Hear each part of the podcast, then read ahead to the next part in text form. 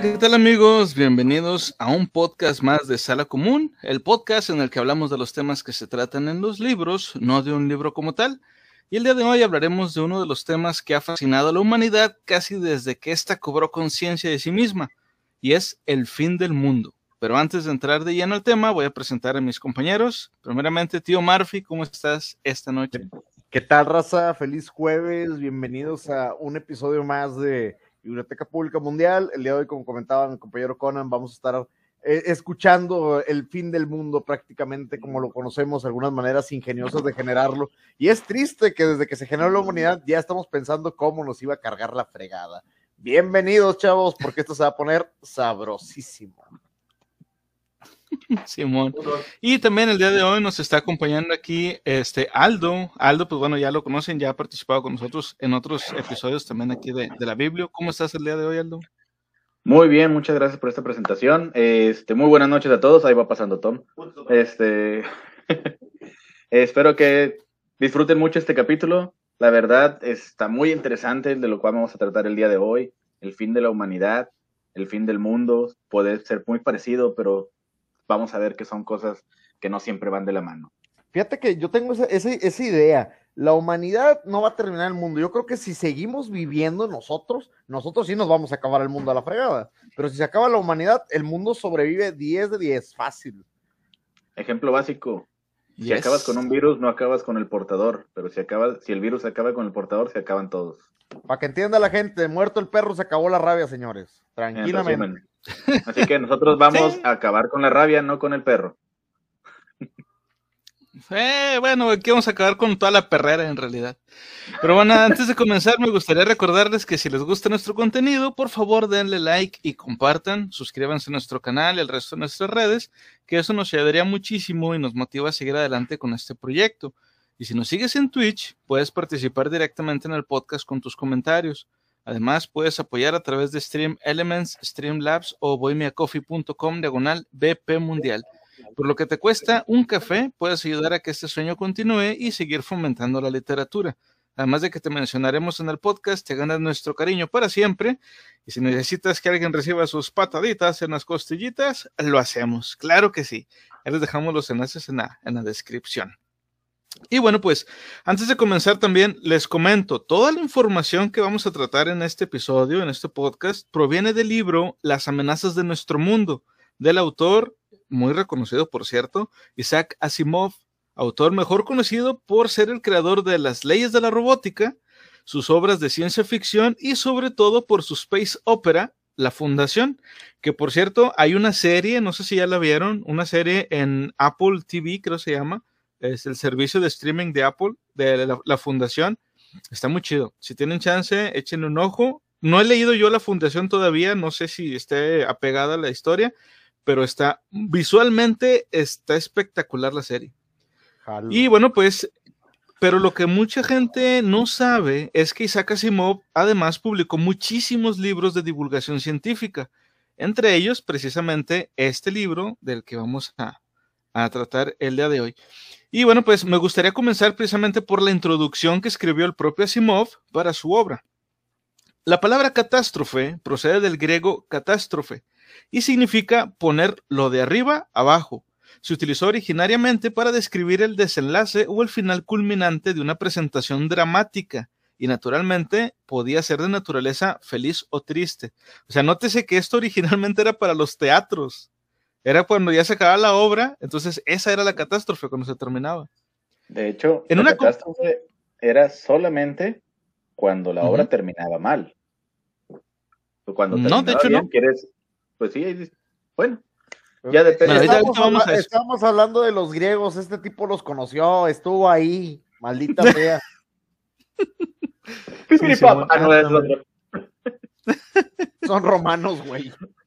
Italianos. Sí, esos, eran, esos, eran, otros. Se parecían, pero no eran los mismos. No eran los mismos. Eh, igual tenían sus, sus quereres entre ellos, pero no eran lo mismo. Igual usaban falditas los cabrones. Pero bueno, en una comedia, el clímax es el final feliz.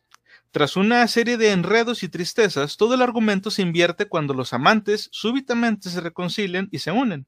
La catástrofe de una comedia es, por tanto, un beso o una boda.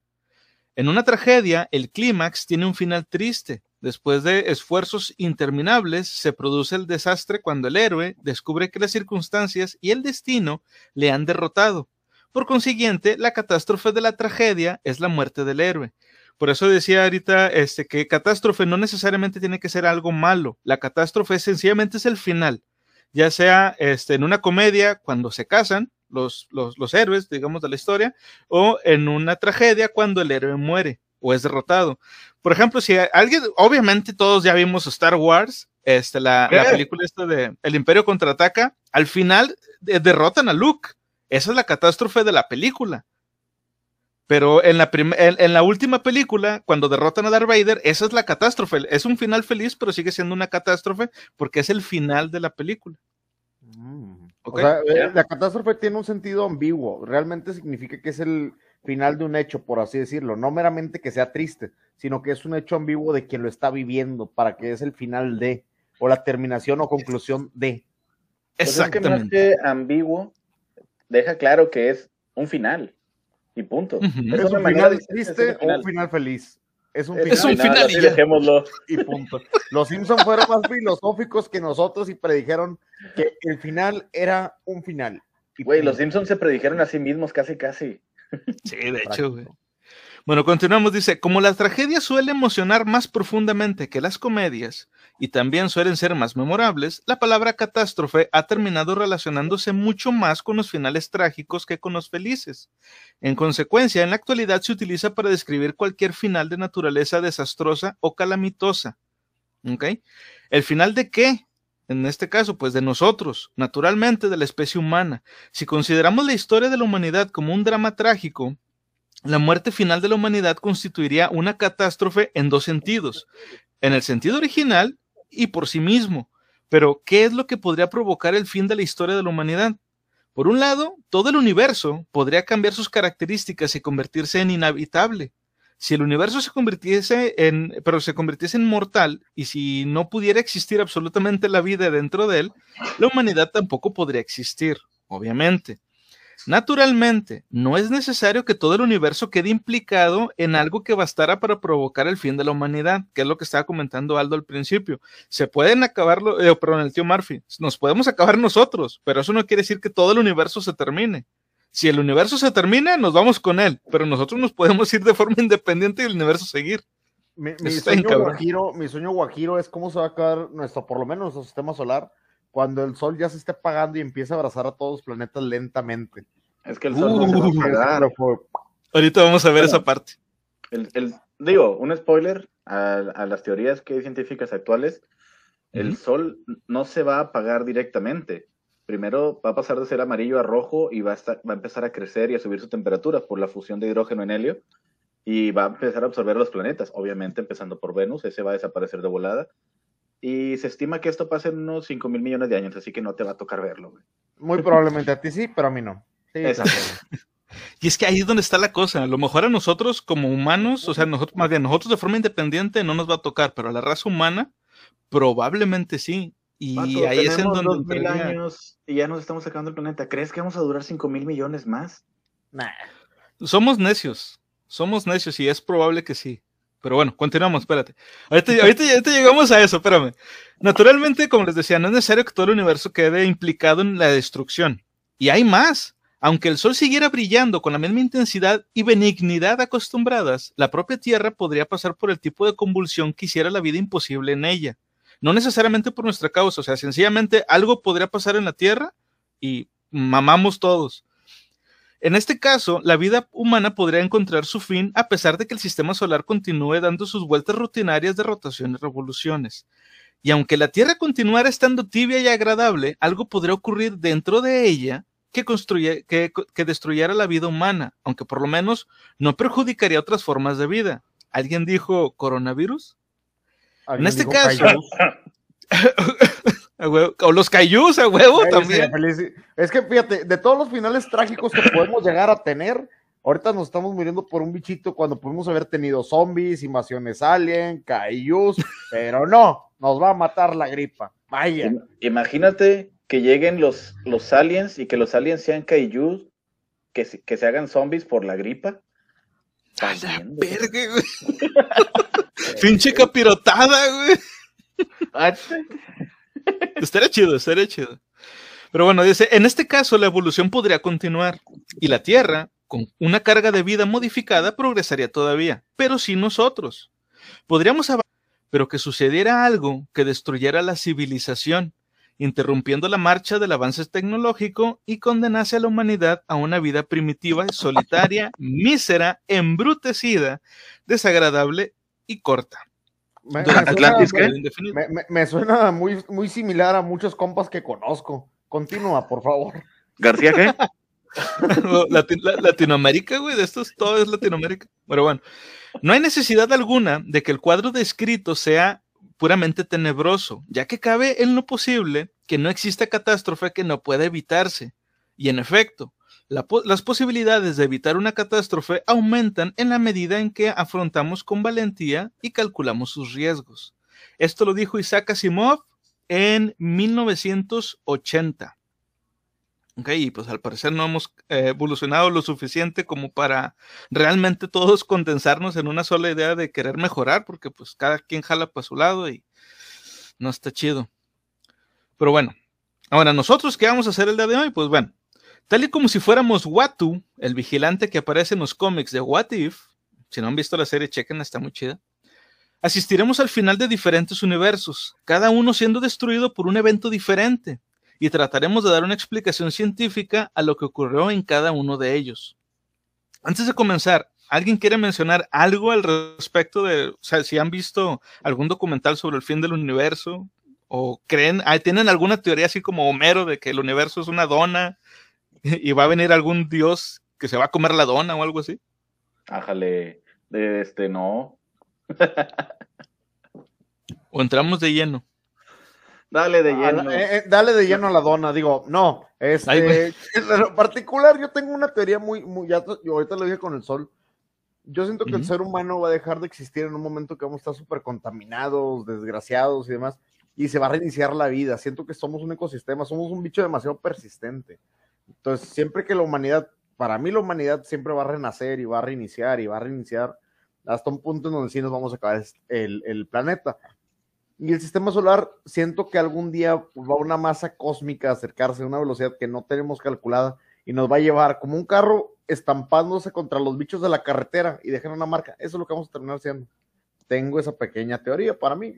Es muy guajiro, pero es muy romántico es una de tantas teorías que existen y si nos vamos a, al, hecho científico, o bueno, más que el hecho de las teorías que hay, está el mismo Big Bang. Se supone que estamos en el cuarto Big Bang, o sea, es la cuarta vez que el universo se reinicia completamente. Ah, chinga. Yo diría que la segunda, yo pensé que estábamos más jóvenes, pero no, ya andamos tronando. ¿Quién, nos contó? ¿Quién, quién, contó esos reinicios? ¿O en qué se basaron para hacer el conteo? Eh, no sé en qué se basaron. La teoría viene de Stephen Hawking. No, no, está bien, Diego, pero... Por lo mismo que comentaba en, el, podcast anterior. Déjame, déjame saco la ouija y ahorita le pregunto. A ver. Por favor. Pregúntale pero no te va a poder contestar, güey.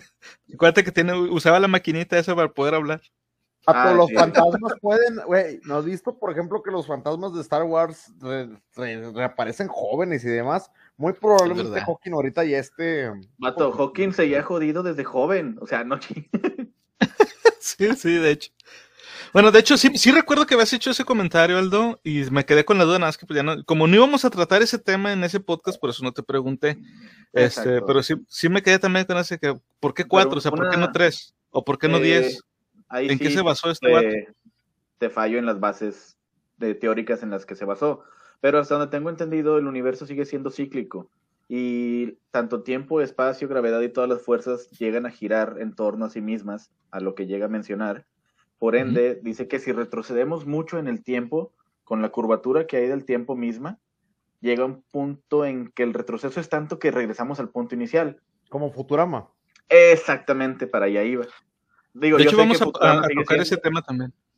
Pero sí, básicamente la vida solo avanza hacia adelante si queremos ver el hacia atrás, lo único que vamos a ver es retroceder tanto que vamos a llegar a un punto similar. Simplemente haz de cuenta que va a ser un giro, un medio círculo en una curvatura, pero va a sacar la misma altura. Ese es el tiempo y eso es lo que hemos estado pasando.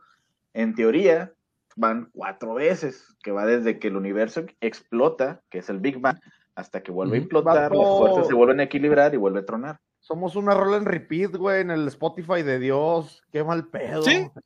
Y si Dios Básicamente, dale de lleno con el relleno de la dona. Bueno, vamos, vamos entonces con este el, el, primero de los universos que vamos a revisar. Ahí sí me puedes ayudar, por favor, con la con la imagen, tío Murphy, para adelantarle. Posteado. Bueno, vamos a empezar entonces con la muerte del universo I-1992. La muerte por calor. Estamos ahora presenciando un universo estático. Nada se mueve. Los humanos hace mucho que dejaron de existir. En realidad no existe ninguna forma de vida en todo el universo. Incluso todas las estrellas hace mucho que murieron. Pero ¿qué ocurrió en este universo? Pues en una sola palabra, entropía. Si se rompe un objeto, como un plato de porcelana, el sistema es irreversible, ya que no es posible que el mismo retorne a un estado anterior.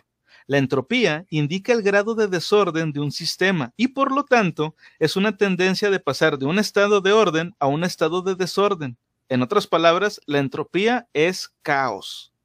Antes de continuar aquí, me gustaría este, preguntarles si ustedes habían escuchado antes el término de entropía o el caos, pero caos fuera de, de, la literatura fantástica o, de literatura, este, así como que digamos de juegos o algo así. ¿Habían escuchado el término caos como un término científico?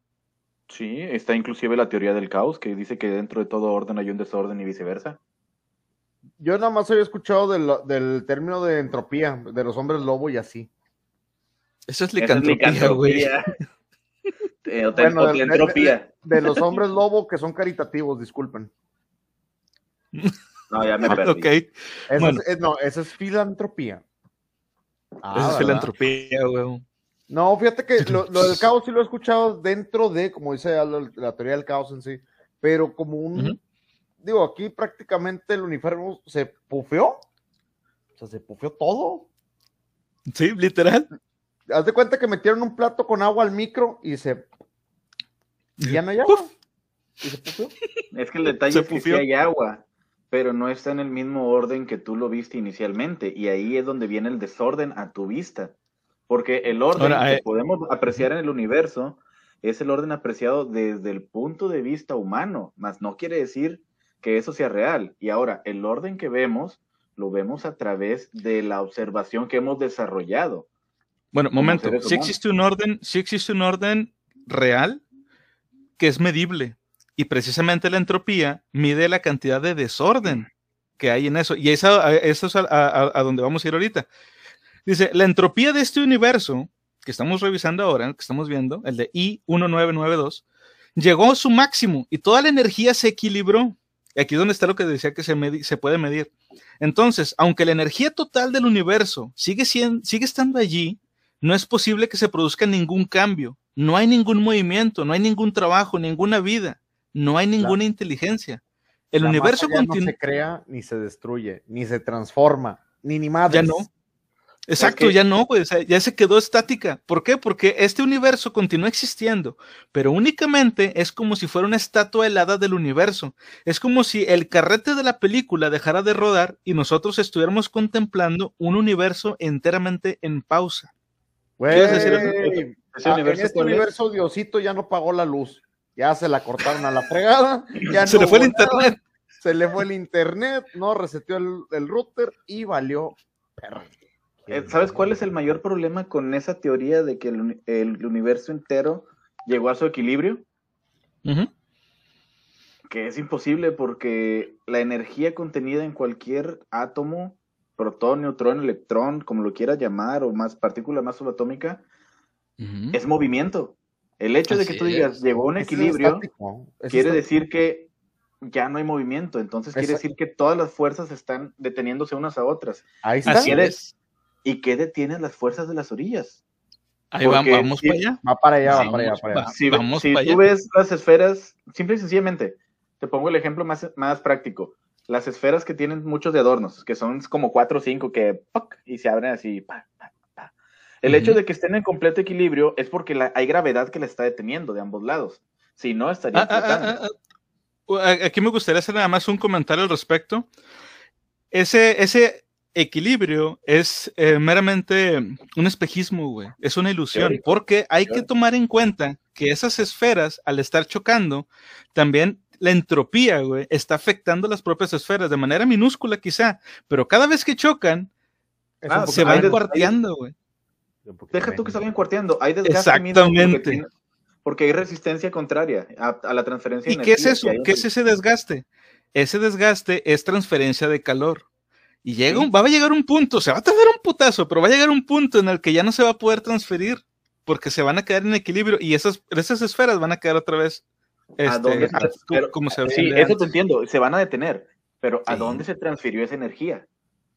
Vamos Al calor que está alrededor de las esferas, toca la Es- esfera se- disipa. Se ca- ¿Se no, no, no, se disipa. El, el hecho de, de llamarle disipación es porque pasó a otra parte, a otras moléculas. ¿A qué Ajá. moléculas pasó? Al Las que están alrededor. Al nitrógeno, al todo alrededor.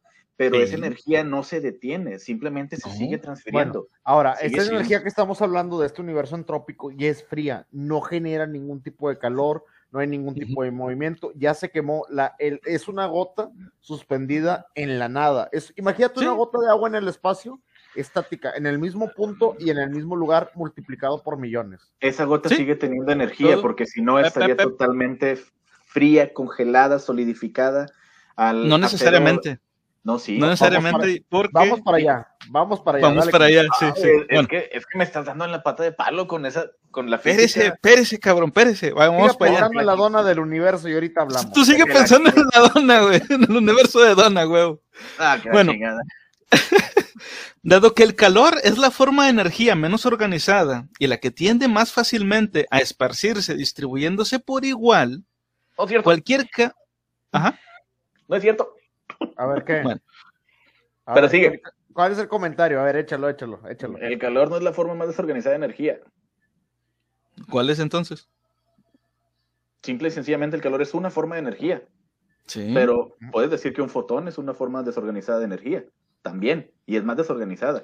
Eh, el no, fotón el brinca. fotón, el fotón es una partícula de luz. No, el fotón es energía que brinca entre los electrones que hay dentro de un átomo, de, de- en las capas de valencia.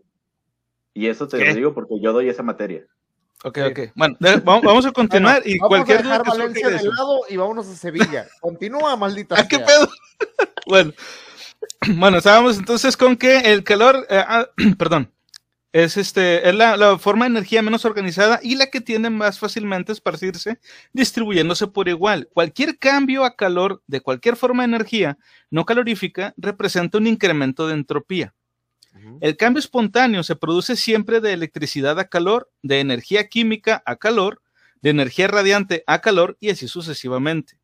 Por consiguiente, a una entropía máxima se habrá convertido en calor todas las formas de energía capaces de convertirse y todas las partes del universo estarán a la misma temperatura. Ese es el problema o ese es por lo que se queda todo congelado, porque ya no se puede hacer nada. Congelado no estamos hablando de, de literalmente hielo, o sea, congelado de que no se mueve. Esto es llamado algunas veces. Para que se imaginen esto, la gente que ha tenido oportunidad de ir a un seguro social mexicano, es lo que pasa cuando entras a hacer cualquier trámite y ves que nada se mueve, nada, nada tiene vida y todo está apareciendo lentamente. Bueno, esto es muy similar a este universo del que estamos hablando. Es, Sí, es como básicamente.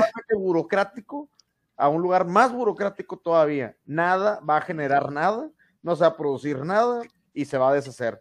Ciao ragazzi, bienvenido Nana Bare. Muchas, muchas gracias por darte la vuelta aquí con, con la raza. Hola, hola, Inana. Ay. Bueno, entonces, a esto de lo que estamos hablando, eh, se le ha llamado algunas veces la muerte por calor del universo. Y según lo que se ha expuesto hasta aquí, este final es citado, eh, perdón, es citando a Thanos, como, como él mismo lo dice, es inevitable. O sea, no hay forma, no hay forma de, de- de revertir la entropía, es imposible. No, no hay forma de hacer esto. Ya me lo imaginé de que cómo se va a acabar, va a ser el entrópico. Entrópico, pero entrópico. Entrópico.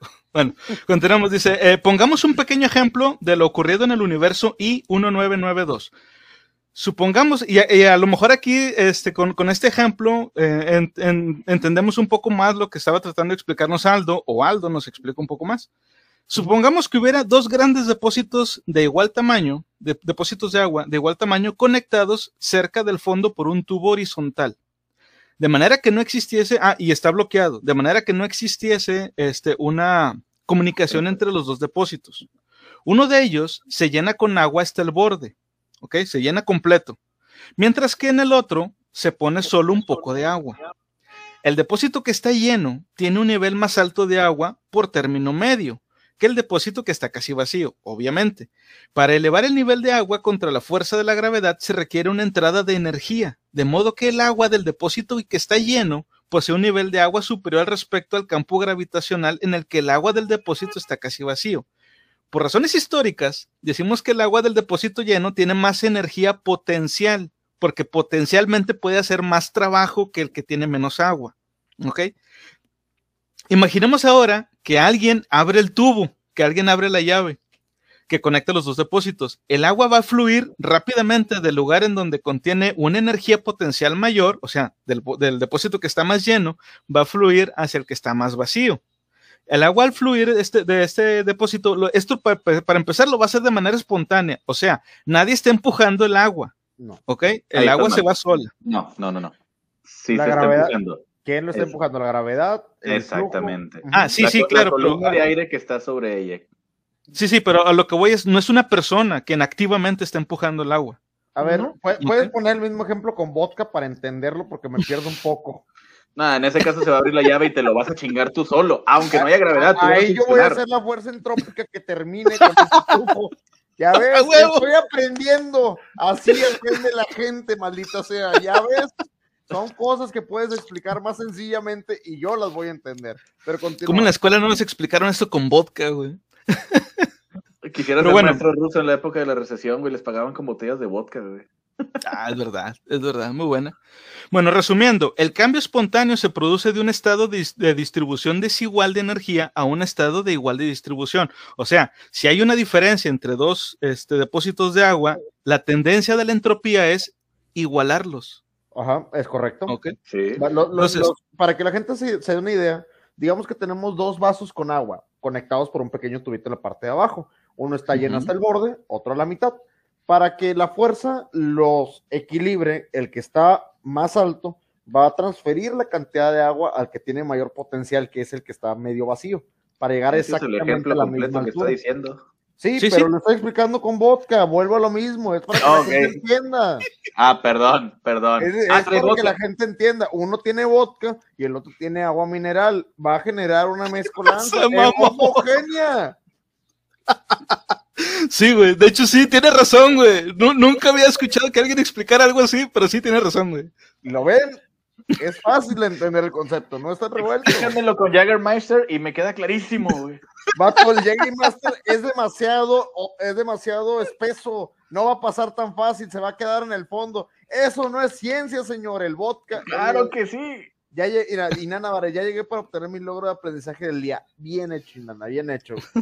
Entonces, bien créeme, con el vodka es más fácil de explicar por muchas razones, pero bueno, continúa, continúa con eso. Bueno, entonces, tan pronto como la distribución de energía alcance el mismo nivel, o sea, el, cambio cesa. O sea, ya no hay más trabajo. En cuanto se, se, eh, equilibran, como decía Thanos precisamente, un, universo perfectamente equilibrado. Al equilibrarse, ya no hay trabajo, ya no se puede hacer nada, güey, y se queda estático.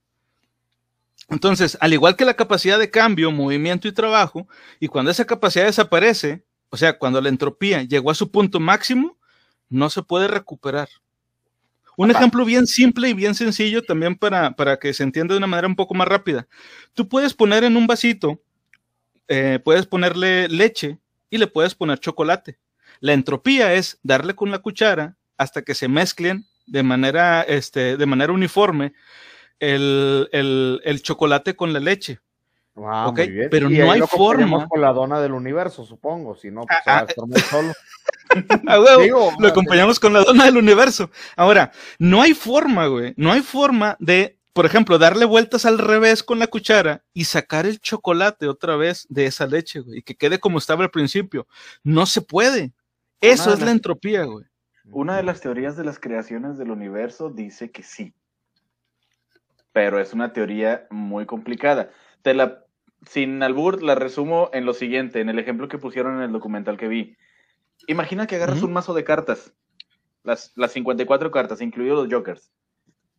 Te voy a pedir que las barajes sin verlas, o sea, con, con el dorso hacia arriba, las vas a barajear tantas veces hasta que vuelvan a quedar ordenadas del 1 al 10, J, caballo y rey, de los cuatro palos y los jokers al final. ¿Cuántas veces crees que tendrías que hacerlo o cuál crees que sería tu probabilidad de barajearlo y que te vuelva a quedar igual? Y sí. ¿Cuánta? No, está fácil eso. Recuerda también la teoría. Si, un, si tú pones a, 100, a, a monos infinitos, en máquinas de escribir infinitas, a teclear de maneras infinitas, tarde que temprano va a terminar haciendo alguna obra de Shakespeare. Entonces, No, no, no, al- pero a lo que yo voy, no tienes, no tienes monos infinitos, aquí tienes 54 cartas. Es todo lo que tienes, es, tienes el chocolate y tienes la leche. ¿Cuántas veces la tienes que barajear para que vuelva a quedar como estaba en un principio? ¿Cuál es Ok, entiendo lo de las cartas, entiendo lo de las cartas, pero ¿qué chingos tiene que ver aquí el, el ejemplo que puse yo de la leche con chocolate, güey? Es a lo que voy.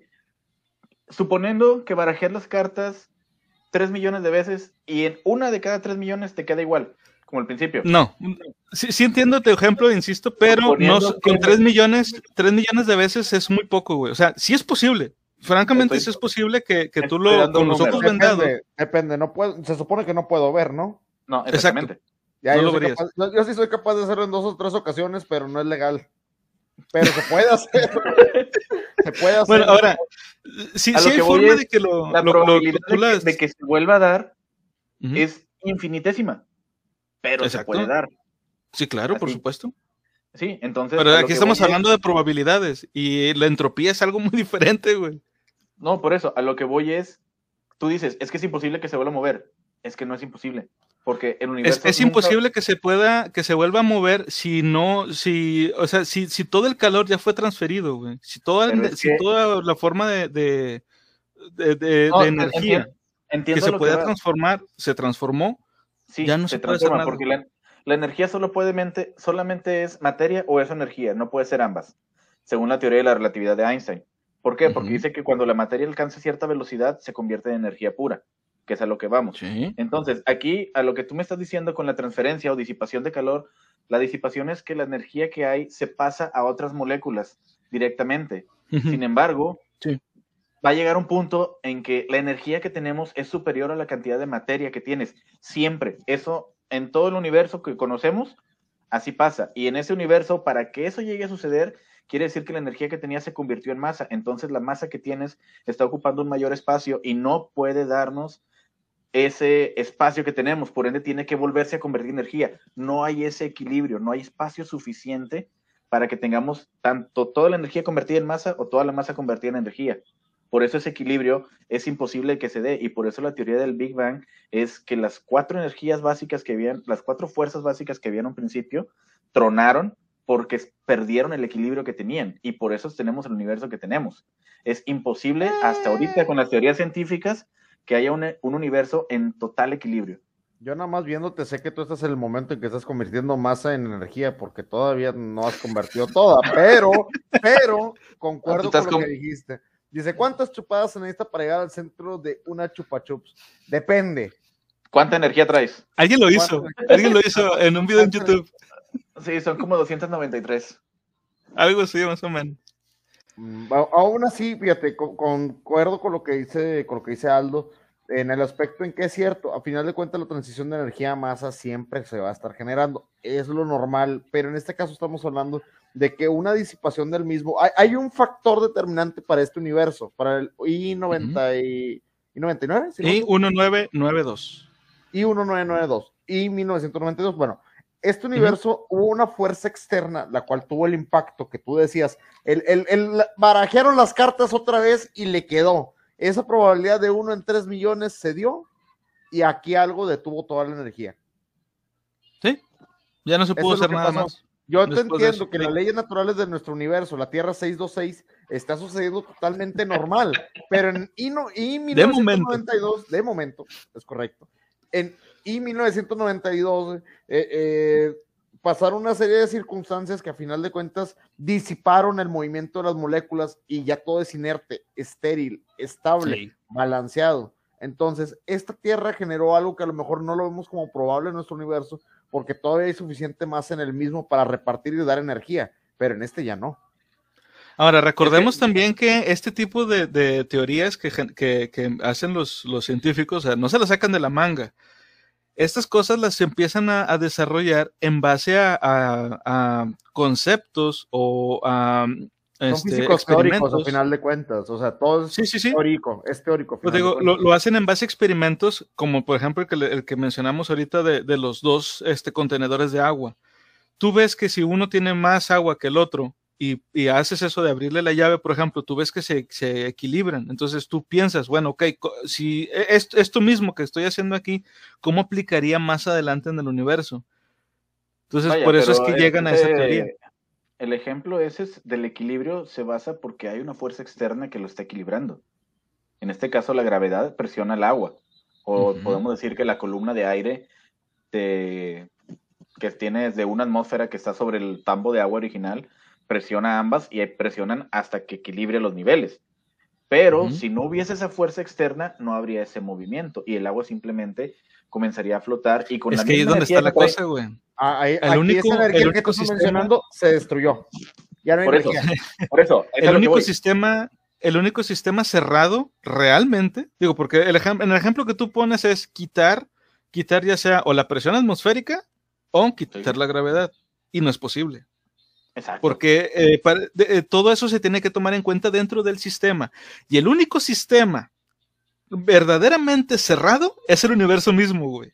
Cualquier cosa este, que quieras, cualquier ejemplo que quieras poner, como por ejemplo que ponemos ahorita de las esferas, se tiene que tomar en cuenta la entropía de todo aquello que conlleva, eh, eh, perdón, que está envuelto dentro del mismo experimento. En este caso, la presión atmosférica y la gravedad son parte del sistema en ese experimento. Entonces no lo puedes quitar, güey.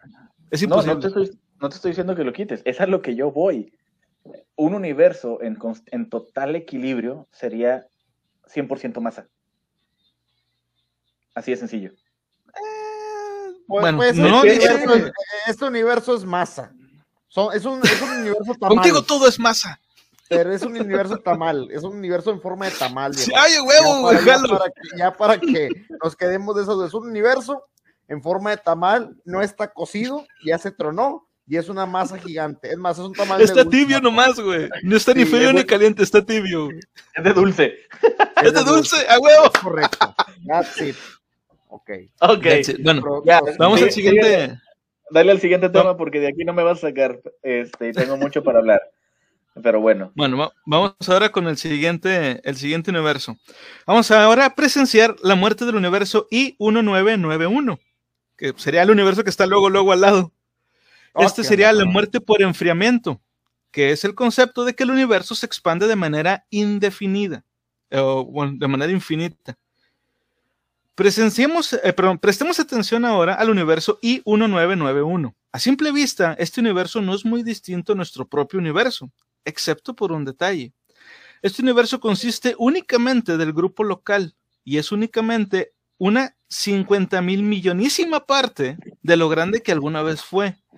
¿Es una catástrofe para la humanidad esta extensión de, esta expansión de su universo? Quizá no lo es directamente, pero afectará las posibilidades que tienen los humanos en, este universo para intervenir en la muerte por calor. O sea, si alguna vez llegáramos a- al nivel tecnológico suficiente para revertir la entropía, pero nos pasa esto de que estamos en un universo que se, que se expande continuamente y no hay forma de detenerlo, pues no vamos a poder tampoco atacar a la entropía o tratar de revertirla. No, no va a ser posible que, que- que lo hagamos. Ahora, esto suponiendo para empezar que los humanos duremos hasta entonces. La especie humana difícilmente podrá superar la combinación de la expansión infinita y de la muerte por calor, aunque consideremos los acontecimientos con mayor optimismo. Ahora, ¿qué ocurrió aquí? Si imaginamos que el tiempo retrocede, es decir, supongamos que hemos rodado la película del universo en expansión y después la pasamos al revés, los grupos galácticos van a parecer como que están acercándose unos a otros y eventualmente van a llegar a chocar. El astrónomo belga, Yo tengo Ajá. manera de explicar eso. a ver, Es como una liga. La jalamos tanto, tanto, tanto, tanto, tanto que algún punto va a rebotarte de regreso y va a extrañar. Y te va a pegar en el ojo. ¿Es correcto? Ay, güey, qué putazo, sí. Bueno, el astrónomo belga Georges Lemaitre sugirió en 1927 que en algún momento lejano del tiempo pasado, toda la materia del universo sufrió una compresión y se convirtió en un objeto único que él denominó el huevo cósmico. Este objeto Oh. estalló y con La los fragmentos del explosión. La Shirikodama cósmica, güey. Ay, cabrón. Sí, güey, era como una shirikodama. Es una Shirikodama cósmica. Qué sabroso. Damn. Los que no, no entiendan el chiste, vean el, el episodio de los, de los yokai. Creo que fue en el El- primer episodio donde Sí, hablamos bueno, de eso. primero con la Shirikodama de, de los Kappa. de los kappa. bueno, este objeto estalló y con los fragmentos de la explosión se formaron las galaxias. El universo sigue en expansión a causa de la fuerza de esa vieja explosión. Después el físico ruso-americano George Gamow llamó a esta explosión primordial el Big Bang. Y esa es la palabra que se sigue utilizando para reconocerle. Es el Big Bang que los astrónomos ahora creen tuvo lugar hace unos 15 mil millones de años. La entropía del huevo cósmico era muy baja, y desde el momento eh, del, del Big Bang, dicha entropía ha estado aumentando poco a poco y el universo se ha estado, eh, se ha estado desgastando. Algunos físicos especulan que la gravitación es el producto de la masa del universo trabajando en colaboración y no el simple producto de cuerpos individuales. O sea, hay gente, o sea, hay científicos que creen que la, la- la gravedad es, eh, depende de todos los, los, eh, cuerpos que están en el universo. No es que la gravedad, la Tierra tenga su propia gravedad, que Júpiter tenga su propia gravedad, no, o sea, que se supone que entre todos se genera, por alguna Sí. razón. Están colaborando. Sí, entre todos colaboran para que exista. Pero uno de los de las teorías que viene directamente de Einstein es eh, el peso que tiene y eh, la densidad que tiene cada objeto. Por ejemplo, los hoyos negros, sin albur, Ujú. tiene una muchísimo mayor densidad, por eso no permite ni siquiera que salga la luz. Y en, el, en el telar en el que nos manejamos, como lo, como lo pones aquí el cono, imagina que pones el cono boca este, levantado, el telar que, en el que trabajamos es el tiempo, ¿sí? Y acorde a la densidad de cada objeto, va presionando el tiempo, por eso el tiempo inclusive se distorsiona. Y sí, vamos perdiendo energía y estamos llegando a un punto de equilibrio según el Big Bang, pero va a llegar un punto en que llegamos a ese equilibrio, pero estamos en un equilibrio en un vacío, porque recuerden que en el espacio hay vacío totalmente. Así que. ¿qué pasa cuando, no sé, un, garrafón de agua le sacas el aire? ¿Qué pasa? Se hace. Pues se presiona, la presión atmosférica lo, lo aplana. Exactamente. ¿Y qué es lo que va a pasar aquí? El Big Bang es la explosión, una explosión normal. Conocemos cualquier explosión que hayan visto, no creo que no hayan visto ninguna, es, ¡pum!, una expansión. Llega esa expansión a su equilibrio y se retrae. Entonces tenemos el Big Bang, que es la explosión, Ah, ah, ah, ah. el, el Big Ahí te estás, el te Big- estás adelantando, te estás adelantando bastante porque eso que estás comentando es otro tipo de, de universo o que se teoriza que existe. Este no es así. Según esta teoría, el universo se va a expandir de manera indefinida. Nunca se va a volver a contraer. Según esta teoría, nunca se va a volver a contraer. ¿Ok? Bueno, continuamos. Dice, cuanto más se concentra la masa total del universo alcanzando un volumen cada vez menor, o sea, entre más se va aplanando, porque fue lo que pasó al principio, tanto más intenso va a ser el campo gravitacional producido por cualquier cuerpo determinado. Como decía ahorita Aldo, los hoyos negros tienen eso. O sea, de que están tan presionados que generan un campo gravitacional este, muy fuerte. Ahora, del mismo modo, cuanto más se dilata la masa y alcanza volúmenes cada vez mayores, tanto más débil va a ser la fuerza gravitacional producida por el cuerpo determinado. Según esto, entre más se separen los- lo- las galaxias y los planetas a su vez se vayan separando, más débil se va a volver la gravedad. Entre, En más teoría. dil- entre más dilaten el hoyo negro, más van a absorber. Es que me pierdo un poco en eso, hijo. Entre más te dilatan el hoyo, más flotas. Oh, y menos aprietas.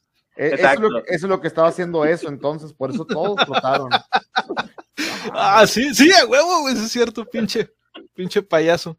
Bueno, puesto que el universo I-1991 se está dilatando, su masa está alcanzando cada vez mayor volumen y la intensidad de los campos gravitacionales individuales producidas por los varios cuerpos del universo está disminuyendo de manera imperceptible, pero inexorablemente. Esta disminución es muy lenta. Un ejemplo bien sencillo de eso, y te lo ponen bien explícito, es en la película de Wally.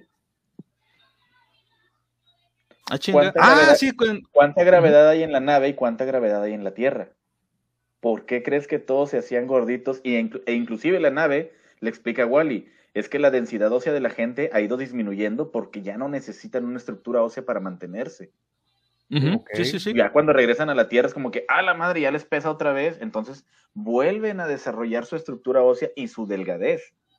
Porque todos eran gorditos en la de Wally. Sí, sí, sí, sí, de hecho, exactamente. Es un muy buen ejemplo, de hecho. Es un ejemplo de la pérdida de gravedad y los efectos que puede llegar a tener en nosotros y cómo podríamos acabarnos hablando de. Sí, también. Bueno, dice, esta disminución es muy lenta, por lo que sus efectos no son percibidos por los humanos corrientes de este universo durante muchos millones de años. Pero gradualmente los efectos se van a ir acumulando. El Sol, por ejemplo, se mantendrá unido por su poderoso campo gravitacional, pero a medida que la fuerza gravitacional se va debilitando, el Sol se va a ir dilatando lentamente y se va a enfriar. Y lo mismo va a suceder con todas las demás estrellas. El poder del Sol sobre la Tierra disminuirá y la órbita de la Tierra se va a desplazar muy lentamente hacia afuera.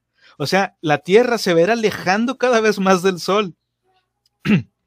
Perdón, la misma Tierra con su propia gravitación más débil se va a ir dilatando poco a poco y así sucesivamente. Los humanos de este universo deberán afrontar entonces un futuro en el que la temperatura de la Tierra, gracias al enfriamiento y al Sol más distante, se eh, descenderá tanto que a menos que construyan refugios especializados, se van a congelar.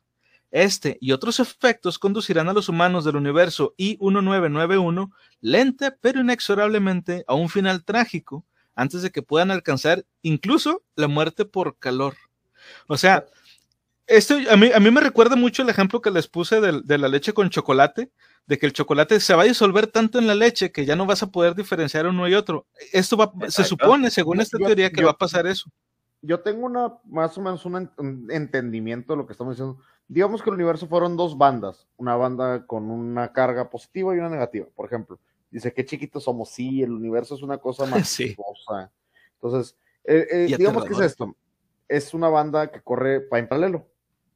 Va a llegar un punto donde las mismas van a estar tan cerca que va a ser difícil distinguir una y otra, porque son infinitas, se van a estirar infinitamente. Van a estar paralelas, porque se sigue extendiendo de manera infinita nunca van a chocar. Pero de todas maneras, esa, línea va a ser tan delgada que nos vamos a perder entre ello y nos vamos a morir. Un, ejemplo que podríamos darte que para una mayor apreciación de lo que es la pérdida de la fuerza de gravedad es bien sencillo. ¿Qué golpea más fuerte? ¿Una piedra? Completamente, así que yo agarro una piedra así que del tamaño de mi mano y te la aviento. O agarro un puño de tierra de ese tamaño y te lo aviento. Ah, sí, sí, pues la piedra. Obviamente la piedra es más, eh, eh, tiene mayor fuerza de impacto, por así decirlo, mayor resistencia. Por la densidad. Exactamente. Y la densidad que se va perdiendo, haz de cuenta, agarra una piedra pómez. ¿Sí sabes cuáles son? Sí, sí, las piedras volcánicas. La, piedra que flota en el agua. Esa piedra, aunque sigue conservando su tamaño, ya perdió una gran cantidad de densidad. Por ende, su fuerza es menor. Aunque yo le ponga el mismo impulso, la fuerza con la que impacta es menor por la resistencia del aire y de, lo demás.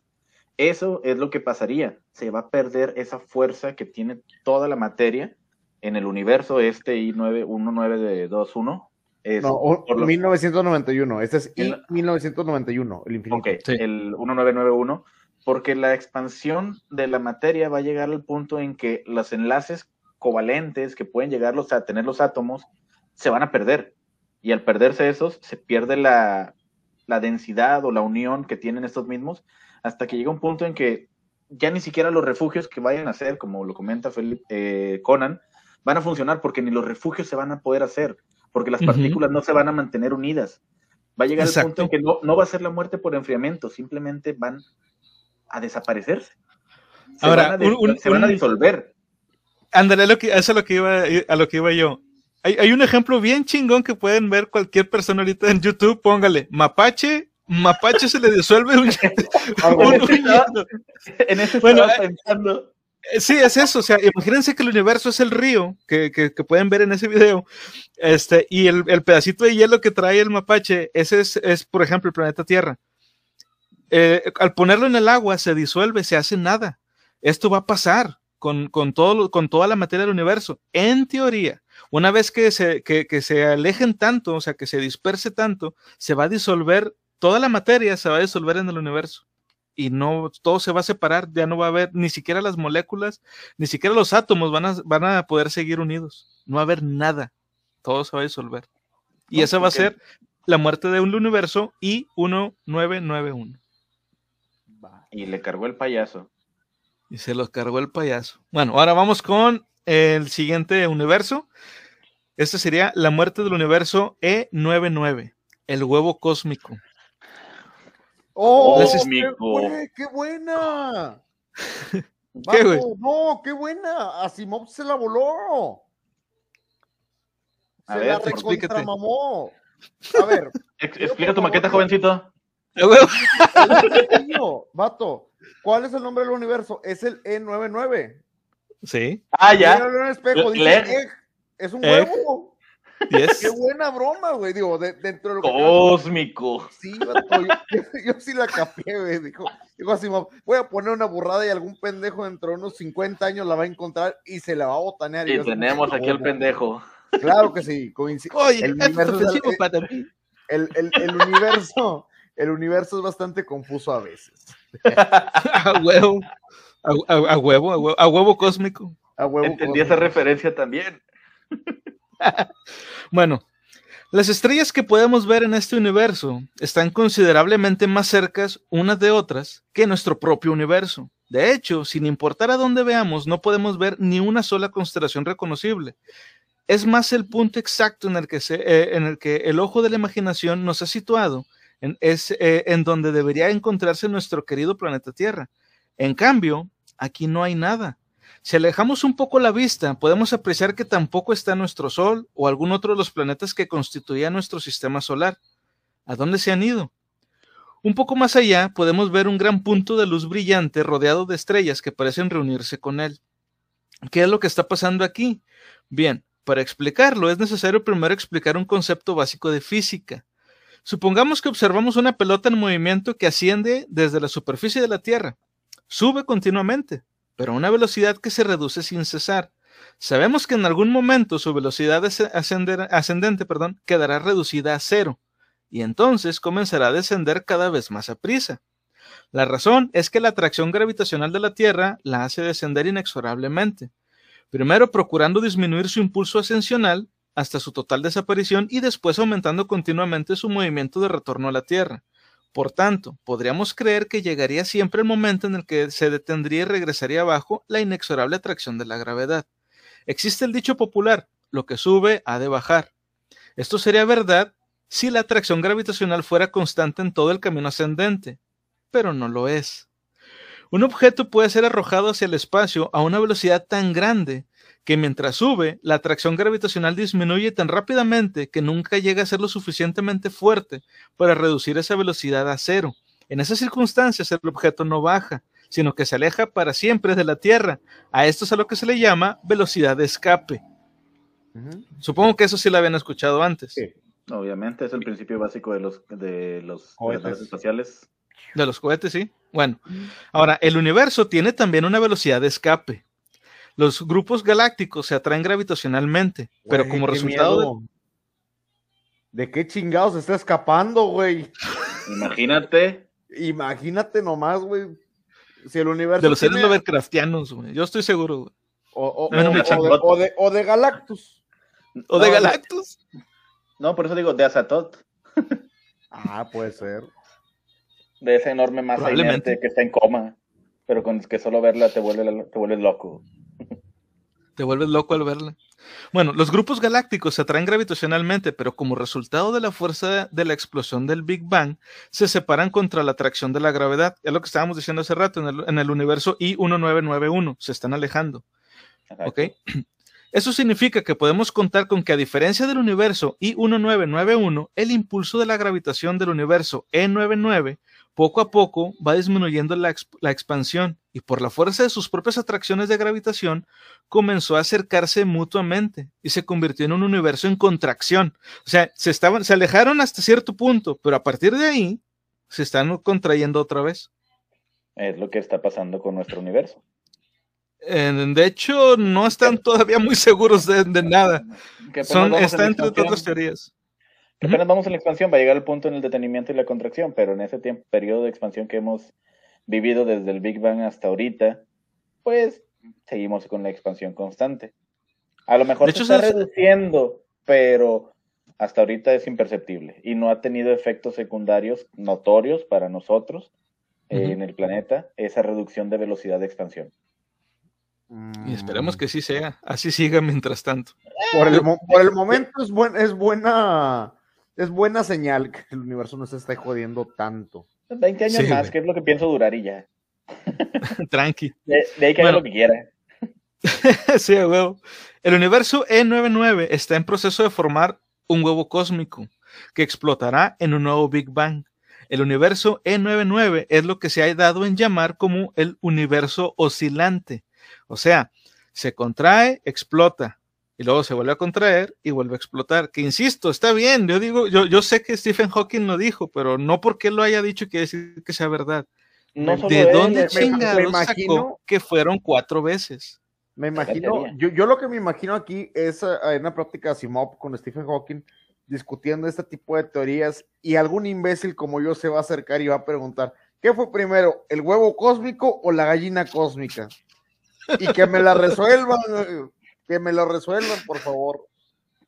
La ah, teoría es que fue primero la gallina. No, eh, teóricamente, no, el, el, huevo es primero, porque el huevo que va, que va adelante, por así vas a decir. Eh, no, no, no, no, normalmente, normalmente en, el esquema del universo la polla va delante del huevo cósmico, teóricamente. Ah, pero, la polla cósmica, güey. La polla cósmica, es correcto. Eh, pero eh, es, ¿cómo te puedo decir? El, el, huevo cósmico, del cual estamos hablando de la dimensión E99, el mejor nombre de la historia, la verdad, qué buena dimensión. Este, de ahí vienes. De, ahí venimos todos, de ahí venimos, de ahí venimos todos. todos Sí, es correcto. Hashtag todos somos el universo E99, güey. La onda, güey. La onda ese nombre. Entonces, velo de este lado. Nos van a hacer un omelet cósmico, güey. Como que Dios nos va a agarrar, va a agarrar ese huevo, lo va a partir y. Ahí está tu Big Bang. Y ahí está el Big Bang. Sí, sí, de hecho. Güey, y si este es el cuarto, significa que somos el recalentado, güey.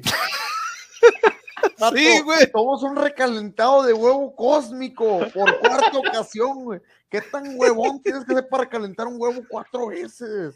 Vato, somos los. Güey, jala las miguitas cósmicas, güey. A somos los chilaquiles, de la tornaboda, güey. ¡A huevo! de algún dios que andaba crudo, güey. Sí, güey. Ay, no mames. no. Ay, bueno, continuamos. Los humanos de este universo, suponiendo que existieran durante el tiempo suficiente y contaran con la tecnología suficiente, registrarían poco a poco una disminución de la velocidad de expansión del universo hasta llegar a un largo periodo con un universo virtualmente estático. O sea, lo que decíamos ahorita, se va expandiendo y luego de repente se detiene y luego empieza a retroceder. Pero para esto necesitaremos llegar, o sea, para poder realmente detectar esto, necesitaremos tener un nivel tecnológico que no tenemos todavía, ni hemos alcanzado. Y yo creo que si un día lo alcanzamos y nos diéramos cuenta de esto, nos asustaríamos un chingo. Sí, quiero, hacer un paréntesis. Eh, ¿Estás consciente de que los universos que se están contando hasta ahorita, el totalmente quieto, el en expansión, ahora este en contracción, son las etapas que al parecer está viviendo nuestro universo. Sí. O sea que básicamente no vamos, vamos para atrás. no vamos a terminar en una de estas teorías. Estamos viviendo todas. O bueno, vamos a vivir todas el universo. Nosotros no, nosotros somos un así, güey. En, esa expansión es lo a que ver, Ya, a la chingada, que se arme la quiniela cósmica a ver cómo nos vamos a morir. De una vez. A ver, Tú, ¿cómo no? cómo bueno, el universo E99 se detuvo a medio camino de la muerte por el calor. Como decía este, Aldo, no llegamos hasta eso. Bueno, ellos no llegaron hasta ahí. Después de medio billón de años, todos los grupos galácticos se acercaron y eso significa que el universo E99 se volvió un universo mucho más energético. El espacio disponible dentro del universo E99 disminuyó también rápidamente, de modo que la radiación lo llenó mucho más pronto de lo que podría esperarse. Por tanto, este universo aumentó su calor constantemente y mil millones de años antes de la formación del huevo cósmico, el universo E99 fue demasiado caliente para que pudiera existir en él algo semejante a la vida. O sea, que se ya quemó el huevo. O sea, se quemó. Ya se le quemó el huevo, güey. Pero ¿Sí? míralo de esta manera, mil, un- mil billones de años antes ya no tenían crisis de energéticos. Sí, de hecho, güey. No, Ahora- no se les iba la luz, no ocupaban ahora gasolina. me pregunto, güey, la energía que tenemos en este caso es colesterol cósmico. Ah, te mamaste, güey. Sí, A sí. que mate, doña Carmela. Es- somos colesterol. Carmela o sea, cósmica. to- todo lo que hay alrededor es colesterol cósmico, güey. Tenemos grasas güey. trans cósmicas, gluten free. No, todo-. Todo depende. ¿Somos parte del centro de la, de la yema de- cósmica de este universo? Clara, Somos la clara. Clara. Clara. Sí, a huevo, a huevo. Perdón. Bueno, vamos con el siguiente, que este sería la muerte del universo Antes de terminar- BH013. Antes de terminar, el, el, el cobicho vendría siendo como la salmonela cósmica. Entonces continuemos a la chingada. Sí, Simón. Simón. Perdón. Bueno, la muerte del universo cósmico. BH. Simón cósmico, güey. BH013. La muerte por agujeros negros. Ay, no mames. Ay. Aquí, aquí, aquí ya abrieron el, aquí ya partieron el huevo, güey. A mí no me la chingas. Esta es la, este es, es- es un huevo estrellado cósmico, no me Y, y le pusieron Maggie. No Y le chingues. Le güey. es un ¿Quién hace esa mamada? ¿Qué? ¿Sabe con madre? Bueno, ok, salsa de soya. Salsa de Ah, soya bueno, ahí sí. cósmica. Mm, Wow. Cósmico. Bueno, usando el ojo de la mente, volteamos ahora a ver el universo BH013, pero lo que podemos observar es una total y absoluta negrura. Lo único visible es la total ausencia de luz. No hay ni un solo punto que nos ayude a orientarnos. ¿Qué fue lo que pasó aquí? ¿Es acaso que el huevo cósmico se ha reducido tanto previo al Big Bang que ni la luz logra escapar de él? Bueno, en realidad es algo similar. Pero primero hablemos un poco de la gravedad. Empecemos por examinar la Tierra, que ha sido formada aproximadamente por unos 6 cuatrillones de kilogramos de roca y metal. La naturaleza de su formación fue determinada en gran parte por el campo gravitacional generado por toda esa enorme masa. Por tanto, el material de la Tierra, al reunirse por medio de la acción del campo gravitacional, fue forzado hacia el centro todo lo que era posible. Cada fragmento de la Tierra se movió hacia el centro hasta que otro, fra- eh, otro fragmento bloqueó físicamente su camino. O sea, es como jugar Tetris, güey, pero en círculo. Es, es- es algo, es algo parecido. va, va, va, Por último, Ah, bueno, dale, síguele. bueno, por último, cada uno de los fragmentos de la Tierra estaban tan cerca del centro como era posible estar. En, eh, en una esfera, la distancia de las diversas partes del cuerpo a su centro es, por término medio, inferior a lo que sería en cualquier otra forma de geométrica.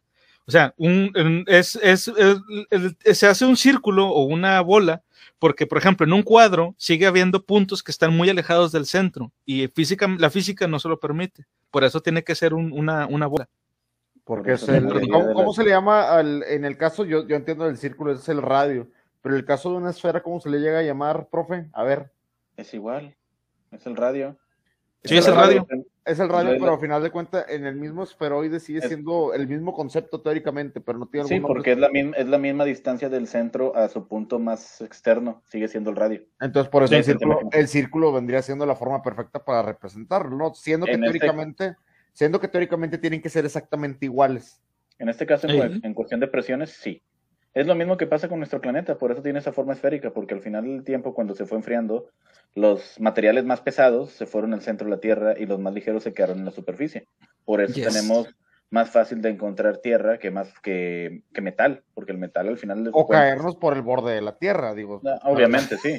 Sí, sí, sí, claro. Bueno, en una esfera, la distancia de las diversas partes del cuerpo a su centro es, por término medio, inferior a lo que sería en cualquier otra forma geométrica, es lo que estábamos diciendo ahorita, y lo que ponía el ejemplo tío Murphy y Aldo con lo del radio. De modo que la Tierra es una esfera.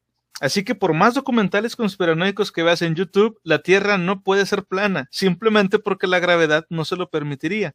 Y a la eh, física le vale eh, madre las conspiraciones. Error, error. Sí puede ser solamente que le estamos girando muy rápido, viejo. Estamos haciendo esta gravedad hacia el centro de la pizza. Es, el pepperoni. A la mesita, que están siempre las pizzas en el mero centro. huevo. Güey, hay una pizza. Ahora una pizza geológica. Después de tus comentarios entiendo por qué siempre estoy pisteando en los podcasts. sí, huevo. bueno, sin embargo, las estrellas no pueden considerarse de igual manera porque su masa es de 10 mil a 10 mil millones de veces la de la Tierra. Y eso establece una diferencia. La diferencia reside en que la Tierra puede mantener indefinidamente su tamaño, ya que los átomos intactos por sí mismos continuarán en ese estado, pero no sucede lo mismo con el Sol. Si el Sol se contrajera y aumentara la gravedad en su superficie, su velocidad de escape se incrementaría hasta tal punto que eventualmente la velocidad de escape alcanzaría una cifra de 300.000 kilómetros por segundo, y esa, queridos niños, es la velocidad de la luz. Nada que contenga masa puede viajar a una velocidad superior a la de la luz, en teoría. Ni siquiera a la luz. Ajá. Pero cuando para, Para que la masa viaje a la velocidad de la luz tiene que estar rodeada de un campo de energía el cual lo mantenga intacto en el interior, pero el exterior siga viajando a esa velocidad. Es la única manera en la que puedes transportar masa a la velocidad de la luz. Pero hasta ahorita no ha habido algo que pueda generar tanta energía para mantener ese campo alrededor de la masa y que pueda viajar. A mí me lo encargaron el jale, pero yo lo dije que el lunes, entonces yo la neta todavía no tengo respuesta para eso. Yo podría si eh, quisiera, pero no quiero. a huevo, a huevo. ah, chingada madre con ustedes. Ay, por eso me divierto. No, no, tiene nada de malo, no tiene nada de malo, fíjate teóricamente lo que, lo, que comentó Aldo, que es que la velocidad del objeto por parte del centro tiene que recorrer la misma velocidad que la luz, pero tiene que estar cubierto por algo para poderlo conservar en su forma. Que evite su disipación o su expansión, eh, para que la, la, velocidad no lo afecte y convierta esa masa en energía. Entonces, teóricamente, si yo aviento un topper, güey, o sea, hago lo que se lo rodeo en un topper cósmico, güey. topper, patrocina, Ya te hice el comercial ahí ¿Puedo yo viajar, güey, dentro de un topper cósmico, güey, a la velocidad de la luz? ¿Miente? Sí, güey. Básicamente sí. si de alguna forma lográramos rodear ese topper, güey. Mándame a Zurich, güey. No sé qué estoy haciendo aquí. No, el vuelo está muy largo. El vuelo está muy largo. Déjalo pendiente. Eh, espérate que pueda viajar a esa velocidad y yo mismo me mando a Zurich para que vean. No, bueno, deja que, que Tesla, eh, Elon Musk, termine su, su tubo de, viaje intercontinental, el cual se supone que va a viajar entre 800 a 1500 kilómetros por hora. Así que. Y, aún así nos va a dar hueva, güey. Nos va a dar una hueva viajar ahí, güey. En teoría va a viajar de Nueva York a Londres en un tiempo estimado de 30 a 50 minutos. Yo, yo estaba ah, feliz. Yo quería llegar en 10. Yo, yo, estaba yo quería en 30 segundos. Porque iban a hacer un metro de aquí a McAllen, güey. Y ahora, pues, no. Deja que el metro llegue a tu casa, güey, primero. ya he perdido, ¿eh? No, de hecho, la última vez que viajó para acá, ¿has visto la película de Los dioses deben de estar locos? Ándale. Terminó como. Yo no la he visto completa. Bueno, simplemente como quedó la avioneta al Indiana Jones. Algo así quedó el metro, por eso ya no regreso a pagar. sí, a huevo. Monorriel, monorriel. Mono. Mono.